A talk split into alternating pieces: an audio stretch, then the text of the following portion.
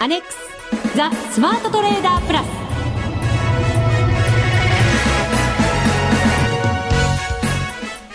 全国のリスナーの皆さんこんにちは。内田まさです。今日からこの時間は新番組ザ・スマートトレーダープラスをお送りしていきます。ザ・スマートトレーダープラスはまずはこの服を呼ぶアドバイザーお二人にご登場いただくことにいたしましょう。えー、マネックス証券の福島です。こんにちは。よろしくお願いいたします。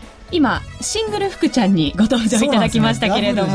そうなんですよね。なんと今日は新番組第1回目ということなんですが、もう一人の福ちゃん国際テクニカルアナリスト福永博之さんは休暇中ということになるんですね。ね長い休暇なんですかね。そうなんですよ。でも、うん、パワースポットに行かれてるってことですからね。そうですか。そうなんですよ。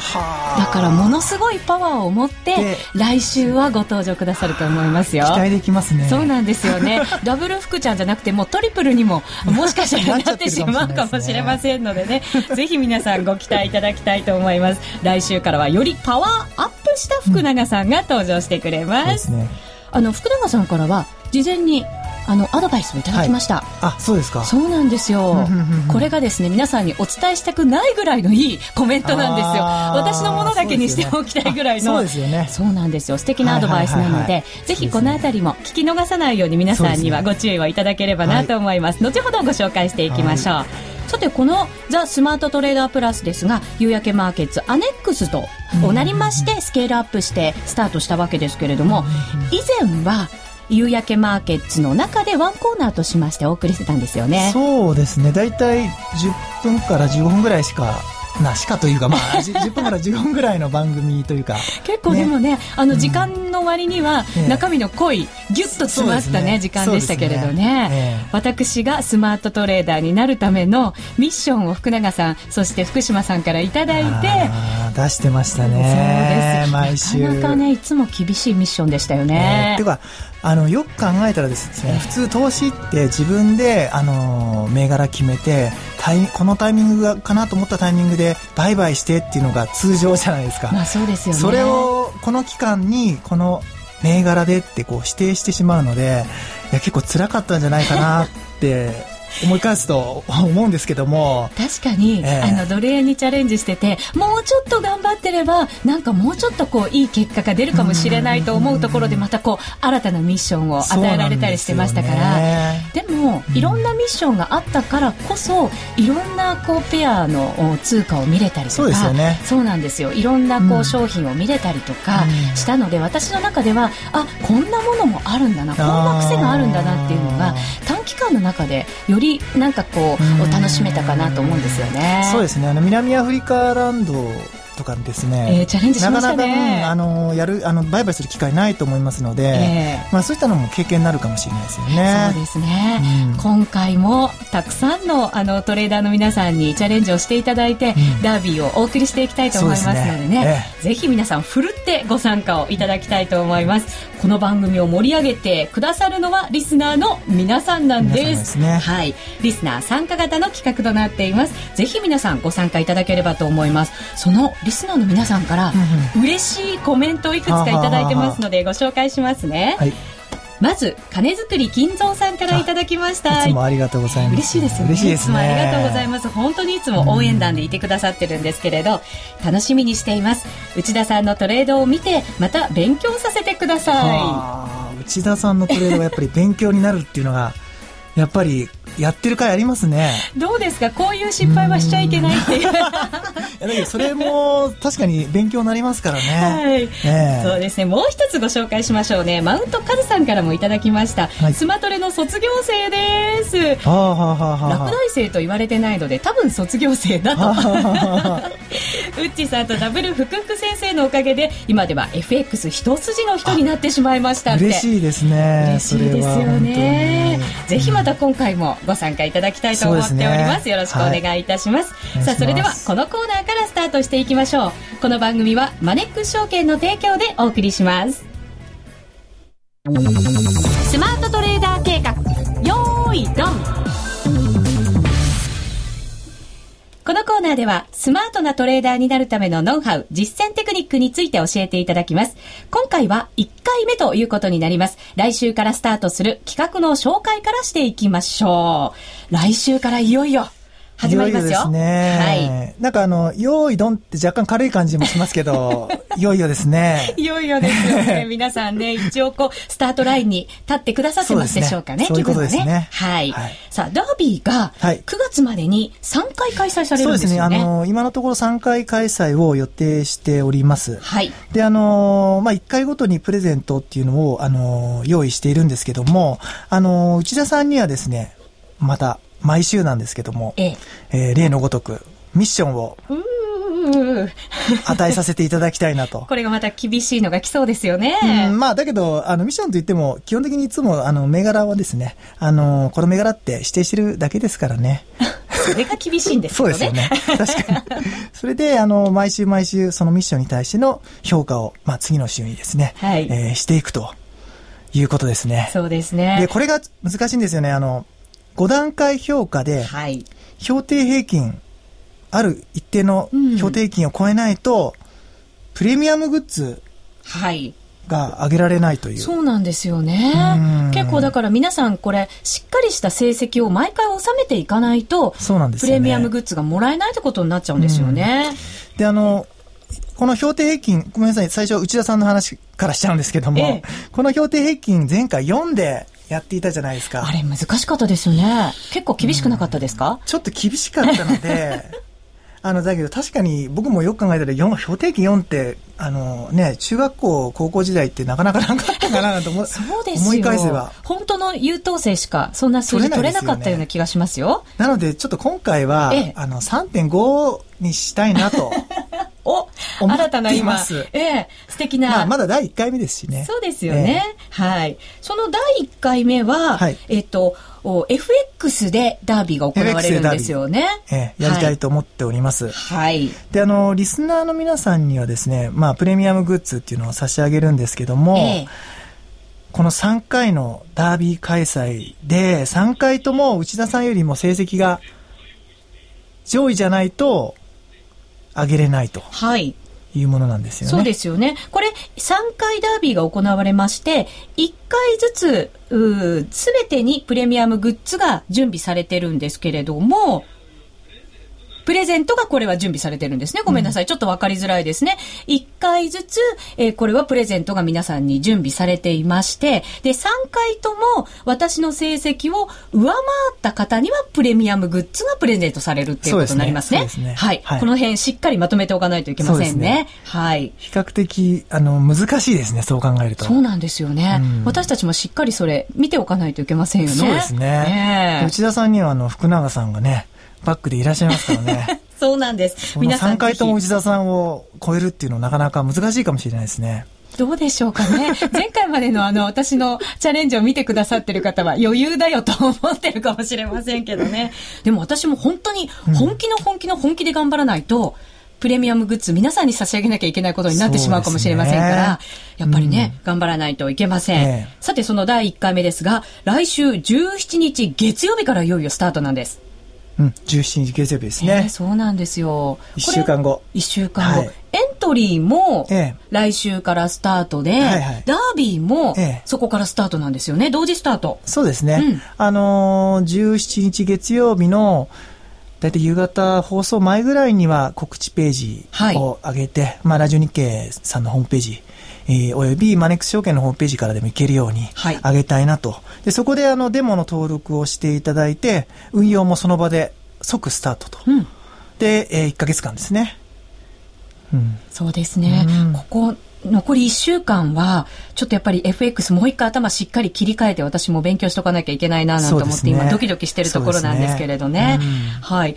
これはマネックス証券の全面協力でダービー開催ということになりますが、はいはい、マネックスの FX 取引についても少しご紹介をいただこうかなと思います。すね、お願いします。今回はですね、マネックス証券の FX プラスという、あの、まあ、あの、FX をサービス提供しているこの、あの、FX プラスで、えー、やるんですけども、はい、まあ、そのデモ講座を、あの、利用していただくんですが、えー、まあ、特徴としてはですね、えー、少額からでもできるという、まあ、今回ダービーで少額からやられる方ってもともといないと思うんですけども、なぜかというとですね、証拠金を1000万円、あのー、からスタートできるんですよ。はい。あの、デモは1000万円最初から用意されているので、ええー、なかなか少額で取引ってないんですけども、マネックス証券の、まあ、FX プラスは1000通貨から、単位からできるというのが一つ特徴としてあります。はい。で、それからですね、あの、レバレッジなんですけども、あの、よく、あの、レバレッジ規制で、まあ、今年の夏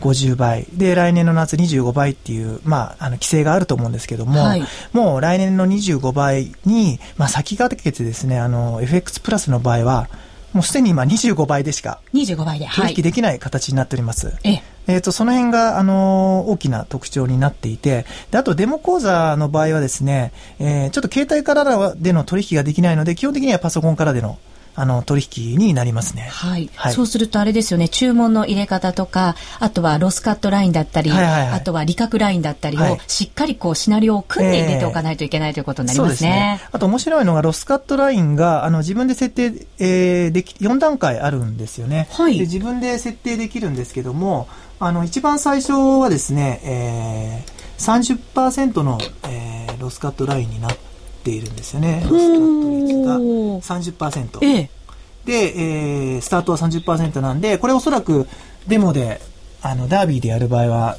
あの、このところを20%にしていただければ、ね、あの、それなりに、こう、長く取引ができるのかなっていうのもありますので、はい、まあ、この辺の細かい設定はまた、えっ、ー、と、随時、あの、お知らせしていきたいなと思います。そうですね。はい、いろいろその取引ツールの特徴なんかもあると思いますので、えー、この番組の中でも少しずつ教えていただいて、ね、皆さんにはその取引ツールのプロにも、ね、はい、ぜひなっていただけるようにお聞きいただければと思います。さあ、腕が鳴ってまいりました。来週からいよいよスタートということになります。すね、リスナーの皆さんも健康に留意していただいて、頑張っていただければればと。確かにそうですね。そうなんです。そこ大事ですよね。そこ大事ですよ。24時間できちゃいます、はい、そうなんです、うん、以上、スマートトレーダー計画、用意ドンでした。知っている人はもう始めています。今話題の CFD ご存知ですか？世界各国の株価指数や金、原油などの商品、そして債券や金利などに投資することができるグローバル投資家にぴったりの商品。CFD は証拠金取引なので、レバレッジを使って資金を有効活用でき、買いからだけでなく、売りからでも取引チャンス。そして、24時間取引ができるので、ライフスタイルに合わせて効率よく取引ができます。投資家にとってメリット満載。この話題の CFD、マネックス証券で口座開設してみませんか？マネックス証券の CFD プラスで口座開設すれば、FX オンライン社の提供する高機能トレーディングツールで豊富な100銘柄を手数料無料でお取引いただけます。よーし、今週は金に投資しようかな。あなたも始めてみませんか？マネックス証券で CFD を。口座開設のお申し込みはパソコンや携帯電話からマネックス証券で検索。今すぐ口座開設を。マネックス証券はお客様と FX オンラインジャパン株式会社との間の CFD 取引口座開設の媒介を行います。CFD 取引口座開設後のお取引は、直接お客様と FX オンラインジャパン株式会社との間で成立する相対取引となります。お取引の前には必ず、契約締結前交付書面の内容を十分お読みになり、リスク、手数料などをご確認ください。CFD 取引は、予託した証拠金額より多額の取引を行うことができるレバレッジ取引であり、原資産の価格が急激に変動した場合、元本欠損または元本を上回る損失が生じる恐れがあります。マネックス証券株式会社、金融商品取引業者、関東財務局長、金賞第165号。みんなで参加、今週のミッション。このコーナーは毎週出される福島さんからのトレードミッションの検証と今後1週間のミッションを発表していきますが、今日は来週からスタートする FX ダービーについて福永さんからアドバイスをいただいています。まずはそちらからお聞きいただきましょう。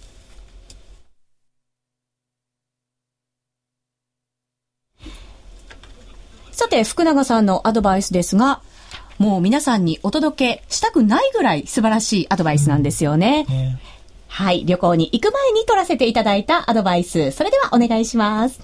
えさて、運用期間は1ヶ月ということになります。はい。長いようで、意外と1ヶ月って短いんですよ。ねねそうですよね。福永さん、はい、この1ヶ月間の運用で、はい、まずは、スタートダッシュ、ええ、大切なんじゃないですか、そうですね。やっぱりですね、え、あの、まあ、短期勝負っていうのは何事もそうなんですけども、あの、スタートダッシュが良ければ、まあ、途中何か、あの、まあ、ミスがあってもですね、えー、挽回できるということにはなるんですけれども、はい、まあ、ただですね、今回、あのまあ、前回の例のように行くかどうか。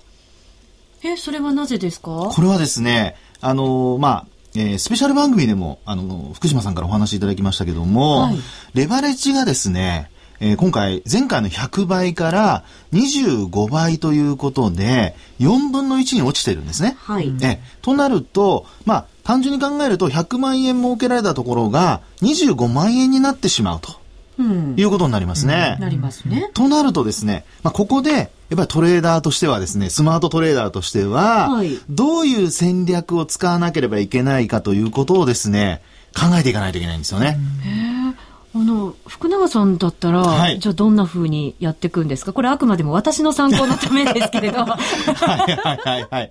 えー、これはですね、あの、まあ、こういうのが多分そのトレードをやる前に考えなきゃいけないことだと思うんですが、はい、まずはその前回のようにスタートダッシュで、例えば330万1週間で儲けましたというのが4分の1になるわけですから、えー、まあ、単純に計算していただくと、まあ、100万もいかないってことになりますよね。はい、となると、まずは、その皆さん、こう、競い合う中で、差がつきにくくなるというのが一つ考えられますよね。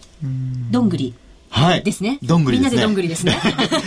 ですから皆さんにも一回失敗したとしてもロスが少なければチャンスが巡ってくると。はい、ただ、ロスの積み重ねが大きくなってくると挽回するのも難しくなるっていうのが今回のパターンなんですよね。はあ、そうか。はい。挽回が難しくなるんですね。うん、そうなんです。それ結構重要ですよね。ですね。ですから戦略を立てるときに今お話したような、要は、まあ、あの、これも一つの、あの、まあ、ルールというふうに考えた場合に、はい、どのようにして利益を上げていくか、積み上げていくかということを考えると、今のような前提条件がまず頭の中で浮かばないとダメですよね。はい。ですから。もうみんなに浮かびましたね、しっかり ね。頭に浮かびましたよ。はい。はい。それからですね、今度あの、まあ、あそうなると、戦略をデートレードでやった方がいいのか、はい、あるいはスイングトレードでやった方がいいのか、どちらか選ばないといけなくなるかなと。はい。でも、はい、デイトレードでやると、ええコツコツ積み上げるのも本当にコツコツコツコツ 頑張らないといけない感じがしちゃうんですけどね。まあそうですね。えー、ただですね、あの、このその FX ダービーは、その証拠金取引ですから、まあ基本的にはその何度でも理解できる形にはなるわけですよね。はい、ですから、まあコツコツとはいえども、その回数をまあなんとか増やしていくことができれば、まあ、あそれだけ積み上げることができると。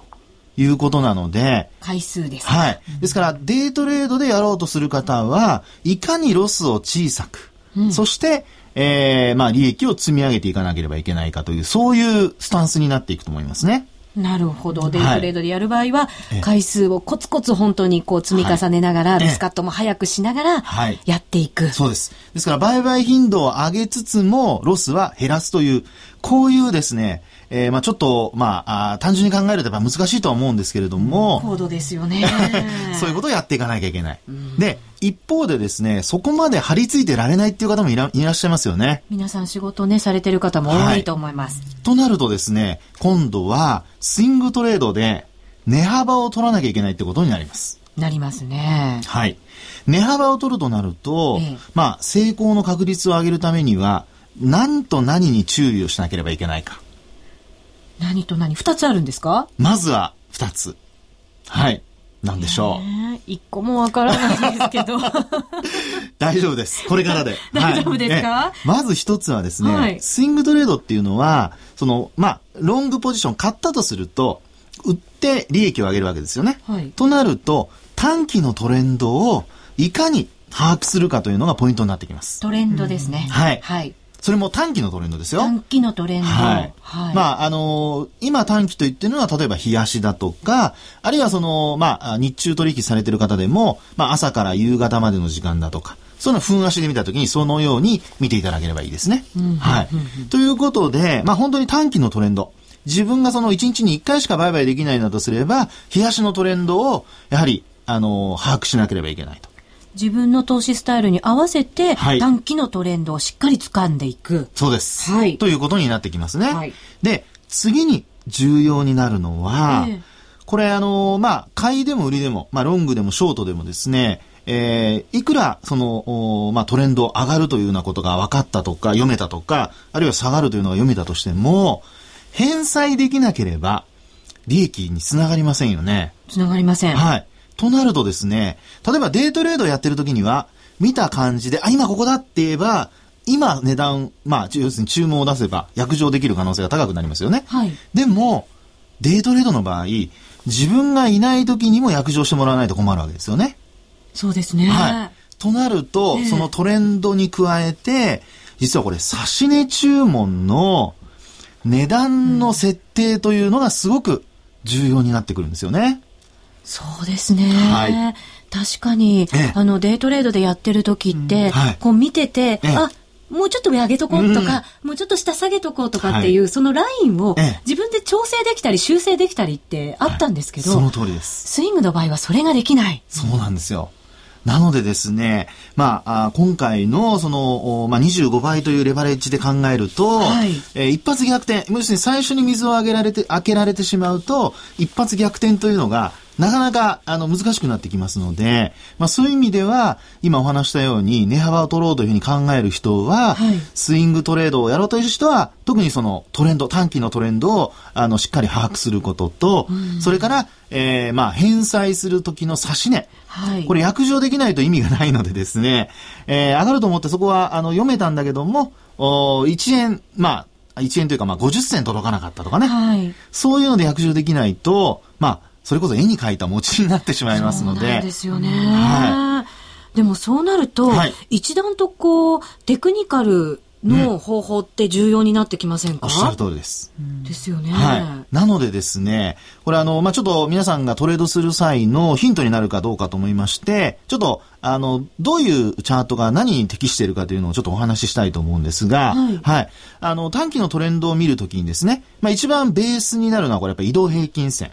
はい、ということになりますね。うん、えー、まあ、冷やしでしたら5日とか25とか75っていうことになると思うんですが、はい、で、デイトレードもやっぱり、あの、まあ、移動平均線っていうのは非常に重要だとは思うんですけども、これはもう時間軸を変えることによって、いろいろ、あの、えー、パターンが出てきますから、まあ、あ本当にあの、シンプルに考えれば、まあ、5本とかですね。1本のローソク足をその1本というふうに数えれば、まあ、5本分、要するに5日とかと、まあ、本というのを、まあ、日に置き換えていただければわかりますよね。はい、まあ、そんなふうにやるっていうのが一つ。うん、それから、あと、あのー、まあ、さっきもお話しましたように、そのデイトレードの場合には売買タイミングが重要になってきますから、まあ、そうなるとオシレーター系のチャートなんかと、トレンドを合わせて見ることによって、売買タイミングを測るっていうことが、まあ一つポイントになってくると思いますね。はい、で、今度、その、冷やしのデイトレードっていう、あ、ごめんなさい、あの、スイングトレードということになると、こちらは、例えば、あの、過去の高値だとか安値だとかの節目だとかですね。はい。え、それからあと、今度、5日移動平均線の向きだとか。